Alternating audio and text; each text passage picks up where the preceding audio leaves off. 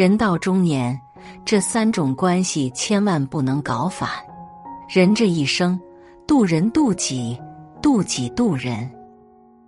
愚蠢的人活成了一座孤岛，聪明的人与人打交道游刃有余。当我们进入中年时，成功需要百分之二十的能力，还要百分之八十的人际关系。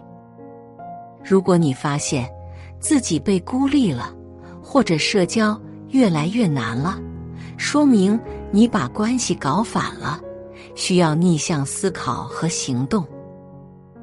一，吃里扒外，家庭会衰败。人到中年，真正的成功是有一个像样的家庭。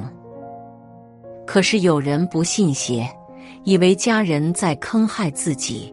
所有的成绩都是外人带来的，尤其是在外头打拼的男人，家人没有给他经济上的支持，还带来了负担，容易造成回家就心累的困惑。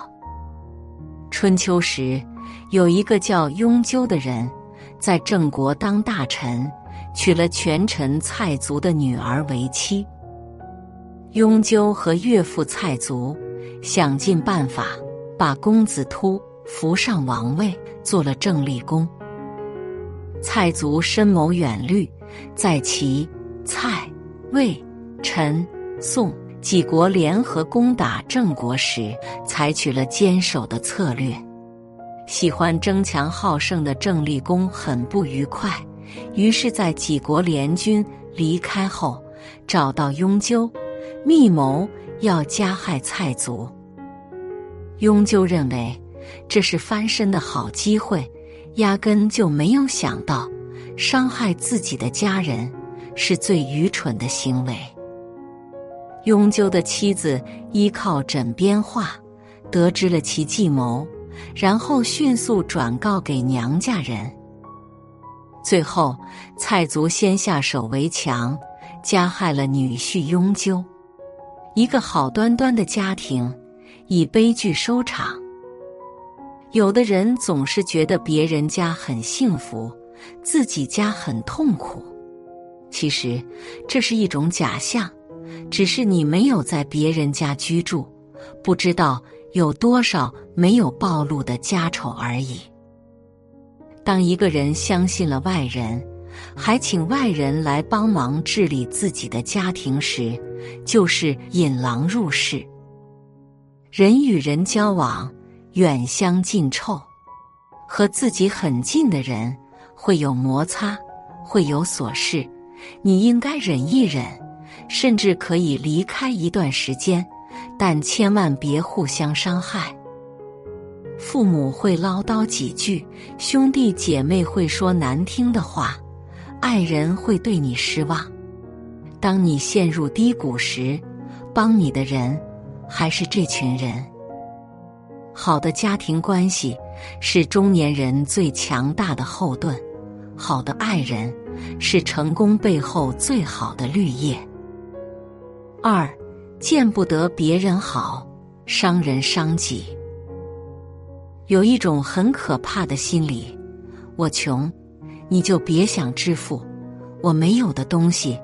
你也别想有，否则我宁愿毁掉它。文学家刘伯温讲了一个故事：子乔、鬼随、社虚三个朋友，好事坏事都一起干。他们常常爬邻居家的围墙，引发了邻居的不满。有一次，邻居偷偷在他们喜欢走的路上，挖了一个粪坑。夜里，三个朋友一起出行，子乔第一个掉进粪坑，他没有发出声音。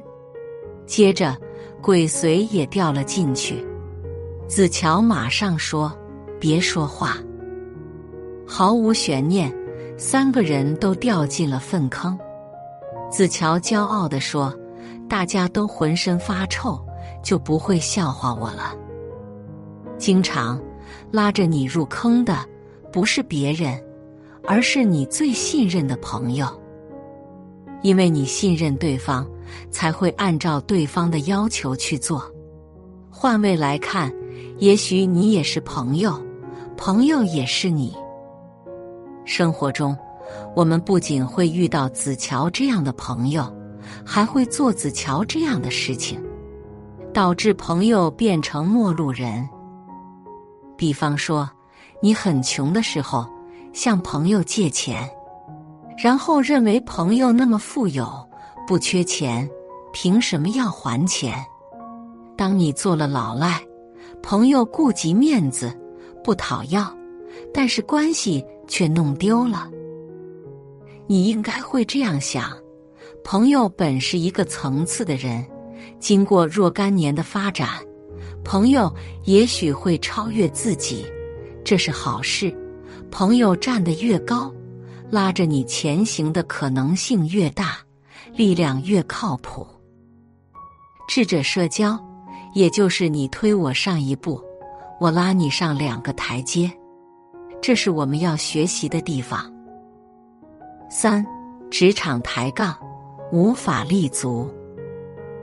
有的人恨不得把单位搞垮，他总是想自己是一个普通员工。